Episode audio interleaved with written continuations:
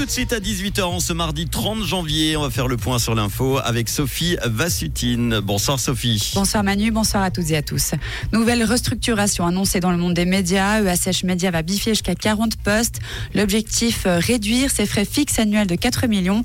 Le groupe édite notamment La Côte et le journal de Cossonay, Pousquet du canton de Vaud, mais aussi Arc Info et le Nouvelliste. Une période de consultation est lancée jusqu'au 16 février. Le Conseil fédéral obtient un soutien important à son mandat de négociation avec l'Union européenne, celui de la Commission de politique extérieure du Conseil national par 16 voix contre 9.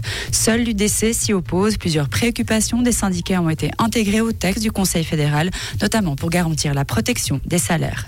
Environ 50 loups ont été tués en Suisse en deux mois. Les organisations environnementales ont communiqué ce chiffre aujourd'hui, faisant le bilan des tirs préventifs autorisés par la Confédération.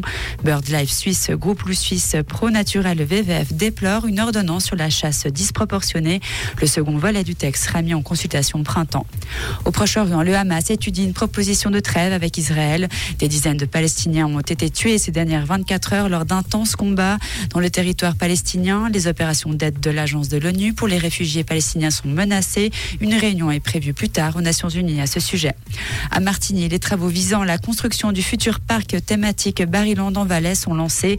La première pierre de ce projet de 20 000 mètres carrés dédié au chien Saint-Bernard a été posée. Son inauguration est prévue en été 2025, mais 5,6 millions restent à trouver. Une, une levée de fonds auprès du public et des entreprises sera lancée prochainement pour un coût budgété à 24 millions de francs. Merci Sophie, on te retrouve pour l'info en fin d'émission tout à l'heure à 19h. Comprendre ce qui se passe en Suisse romande et dans le monde, c'est aussi sur Rouge. Rouge La météo pour demain, pas besoin de parapluie, le temps sera assez ensoleillé malgré quelques passages nuageux. Les nuages seront plus nombreux l'après-midi, on aura quelques bancs de brouillard sur le plateau le matin.